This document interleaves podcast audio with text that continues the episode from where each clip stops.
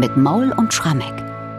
Dritter Osterfeiertag. Ostern ist ja schließlich ein so großes Fest, dass man es ursprünglich mal an drei Tagen hintereinander gefeiert hat. Zwei sind immerhin ja noch übrig geblieben.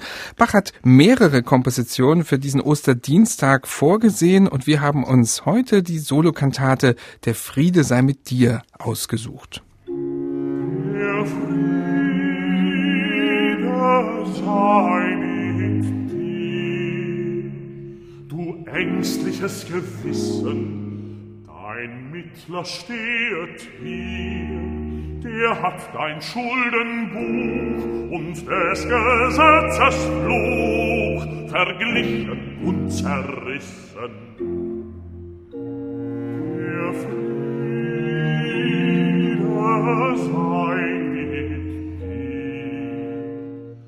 Und das ist wieder mal eine Kantate, die Rätsel in der Überlieferung aufgibt. Ist der dritte Ostertag wirklich die ursprüngliche Bestimmung, ist eine zentrale Frage. Und vor allem, ist diese Kantate von Bach überhaupt in dieser kurzen vierteiligen Gestalt hinterlassen worden?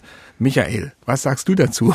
Ja, ich kann auch nur kurz meine Meinung dazu sagen, die mehr Fragen stellt als Antworten gibt. Also wir stehen ein bisschen rätselhaft vor diesem Stück, was übrigens den besonderen Ruhm hat, dass es als die kürzeste Bachkantate gilt. Du sagtest gerade schon, sie hat also nur vier Sätze, geht los mit einem schlichten Rezitativ, dann kommt eine ziemlich groß angelegte Arie, dann kommt noch ein Rezitativ und dann kommt ein Schlusschoral und das Ganze dauert kaum mehr als zehn Minuten.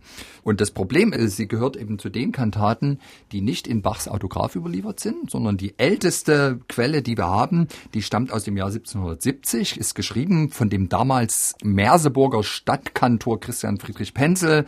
Und dieser Penzel, der war in den 1740er, 50er Jahren Thomaner und hat damals schon ganz viel sich Werke von Bach abgeschrieben. Und es geht schon erstmal damit los, dass er zwei Bestimmungen nennt. Er sagt zum einen, es ist auf den dritten Osterfeiertag komponiert, zum anderen auf das Fest Maria Reinigung was ja Anfang Februar zu feiern ist. Also das ist schon erstmal sehr gegenläufig.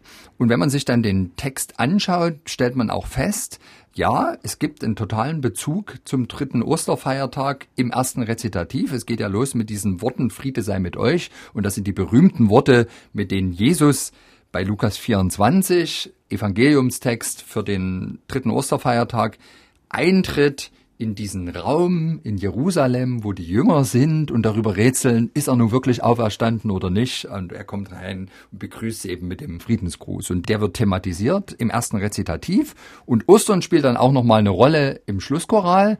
Da haben wir nämlich schlichtweg eine Strophe aus dem Luther-Osterlied schlechthin, Christ lag in Todesband. Aber das ist ein bisschen mager für Ostern, ne? Ja, und zwar deshalb auch ein bisschen mager, weil alles, was dazwischen stattfindet, da geht's eigentlich um den Kreisen Simeon, also diese schöne Geschichte.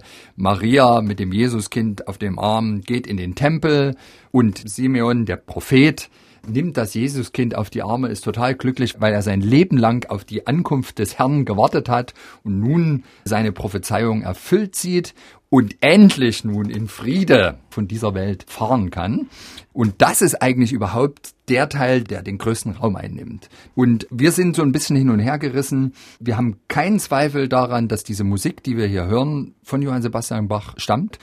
Es würde mich aber nicht wundern, wenn hier der Pencil vielleicht aus verschiedenen Resten, die im Notenschatz von Anna Magdalena Bach gewesen waren, selber so eine Art Kantate zusammengebastelt hat, die kompatibel war, sowohl für den dritten Osterfeiertag als auch für Maria Reinigung. Und da will ich noch eine Sache erzählen. Ich bin irgendwann mal, als ich im Stadtarchiv Merseburg war, über einen Brief von dem Pencil gestolpert, den er geschrieben hat an den Merseburger Stadtrat und wo er sich beschwert, dass der Stadtrat von ihm will, dass er jetzt sonntags nicht nur eine Kantate vor der Predigt aufführt, sondern außerdem noch Subkommunione, also während des Abendmahls musiziert. Und da sagt er, selbst in Leipzig wird nicht Subkommunione musiziert und das wäre doch überhaupt viel zu viel Arbeit. Wenn es aber so ist, dass die Merseburger tatsächlich ganz, ganz viel Musik von ihm wollten, könnte ich mir gut vorstellen, dass er also sehr pragmatisch mal eben sogenannte Bachkantaten zusammenbaut. Und wir müssen nun rätseln, ist es mhm. Bachs eigene Intention oder war es die Nachwelt, also in dem Fall Penzel, der dieses Stück kreiert hat, in gewisser Weise in einer Art Steinbruch Verfahren.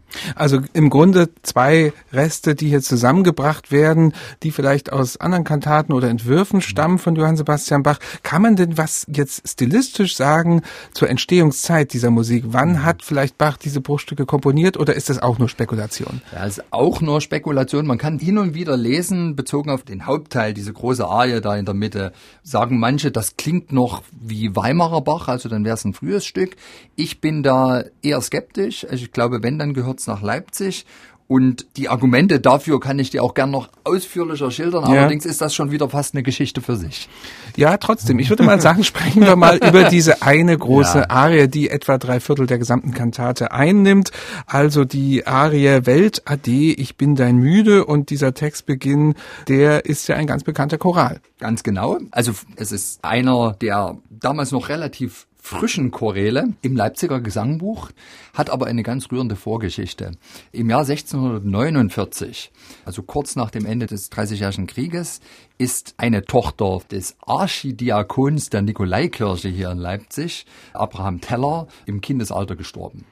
Und ein damaliger Theologiestudent, Johann Georg Albinus, hat einen Sterbegesang in Strophen gedichtet für die Beerdigung. Und diese Worte wurden in Musik gesetzt von dem damaligen musikalischen Shootingstar hier in Leipzig, Johann Rosenmüller. Und als dieses Begräbnis stattfand, hat man diese Arie sogar drucken lassen. Und sie hat offenbar die Leute unglaublich gerührt. Es ist ein Text, da geht's um Vergänglichkeit, Welt ade, ich bin dein Müd, ich will nach dem Himmel zu. Da wird sein der rechte Friede und die ewig stolze Ruhe. Welt bei dir ist Krieg und Streit, nichts denn lauter Eitelkeit. In dem Himmel alle Zeit, Friede, Freud und Seligkeit. Und vier Jahre später starb wieder eine Tochter von diesem Diakon Teller und Rosenmüller hat erneut dieses Stück für das Begräbnis aufgeführt. Es ist wieder gedruckt worden und offensichtlich war es dann in aller Munde, so dass es dann eben in den 1680er Jahren in dieses sogenannte Vopelius Gesangbuch kam und dann eben später überall in Deutschland in die protestantischen Gesangbücher gelangte. Aber es hat eine spezifisch Leipziger Tradition und deswegen glaube ich auch, dass tatsächlich Bachs kreative Auseinandersetzung mit diesem Choral in Leipzig und nicht in Weimar zu verorten ist.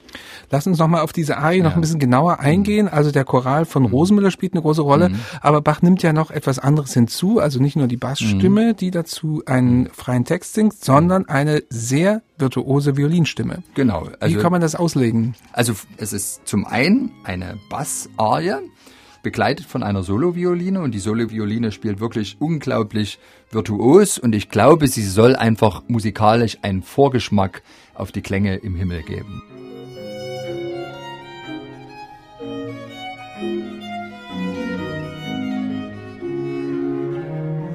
Welt ade, ich bin Müde. Und die Choralmelodie, die wird nicht vom Bass gesungen. Der Bass singt eigentlich einen Text, der ganz ähnlich ist, aber im Grunde über den Choraltext reflektiert, aber parallel singt der Sopran, Kollaparte begleitet von der Oboe, das originale Welt Ade, ich bin dein Müde hinein. Und die beiden Dinge werden umrahmt, ich will fast sagen umgarnt von dieser Himmelsmusik, die die Violine vorträgt.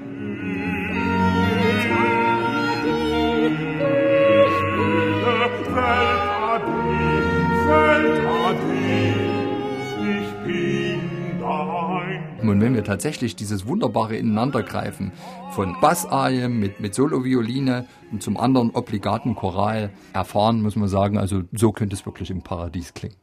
Sehr schön. Jetzt äh, lasst mich aber doch noch mal zu dieser Kantate fragen. Es ist ja doch ein wenig unbefriedigend, dass es offenbar zwei Teile sind, die da zusammen verwurstelt wurden, möchte ich fast sagen. Deswegen mal die Frage ganz gezielt an dich als den Bach-Forscher. Gibt es irgendwelche Strategien, um einer Lösung dieses Rätsels mal nahe zu kommen? Also wie geht man da vor? Was sucht man?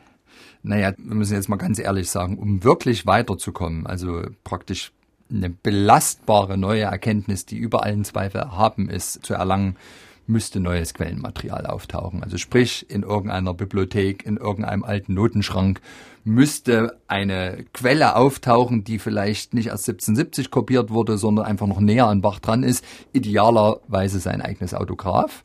Das ist das eine, das ist allerdings relativ unwahrscheinlich. Also die Bachentdeckung, Neuentdeckung der letzten 100 Jahre, die kann man leider an ein, zwei Händen abzählen. Aber wir lernen auch in der Bachforschung immer wieder, sag niemals nie. Die zweite Variante, die ich für wahrscheinlicher halte, dass sie uns wirklich belastbar weiterbringen könnte. Wenn vielleicht mal irgendwo ein Textdruck auftaucht, ein zeitgenössischer, wo diese komplette Kantate vorkommt, dann wäre das der Beleg dafür, dass es wirklich so aufgeführt wurde, wenn das ein Leipziger Textdruck ist aus der Bachzeit, dann würde man sagen, okay, dann hat das tatsächlich Bach selber so zusammengestellt. Vielleicht könnte aber auch passieren, dass ein ganz anderer Kantatentext auftaucht, wo zumindest die Arie mhm. drin vorkommt. Und dann würde man sagen, okay, dann ist das ja vielleicht der Beleg dafür, dass das tatsächlich eine erst im Nachgang von einem Bearbeiter zusammengestellte Pseudo-Bach-Kantate ist. Dann gibt's natürlich noch den etwas pragmatischeren Ansatz. Man könnte ja jetzt auch sagen, vielleicht ist das Stück wirklich so von Bach gedacht gewesen, aber es fehlen Teile. Vielleicht ist dem Ganzen ja noch ein ganz elaborierter Eingangschor vorausgegangen.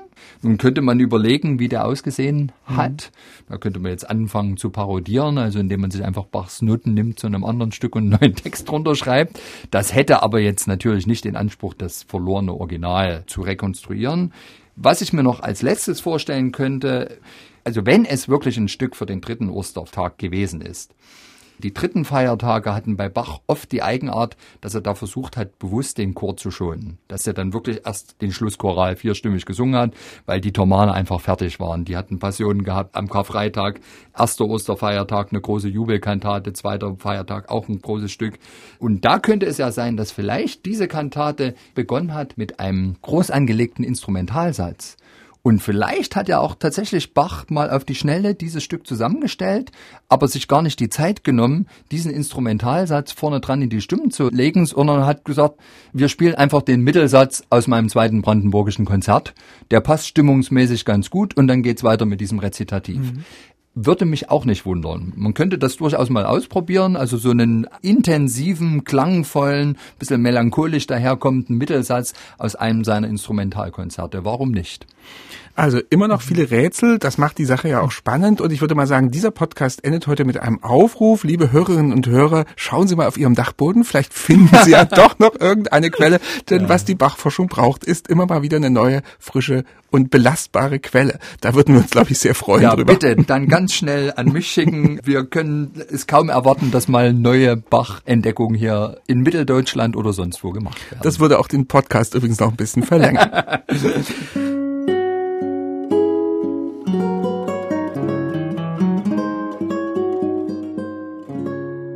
MDR Classic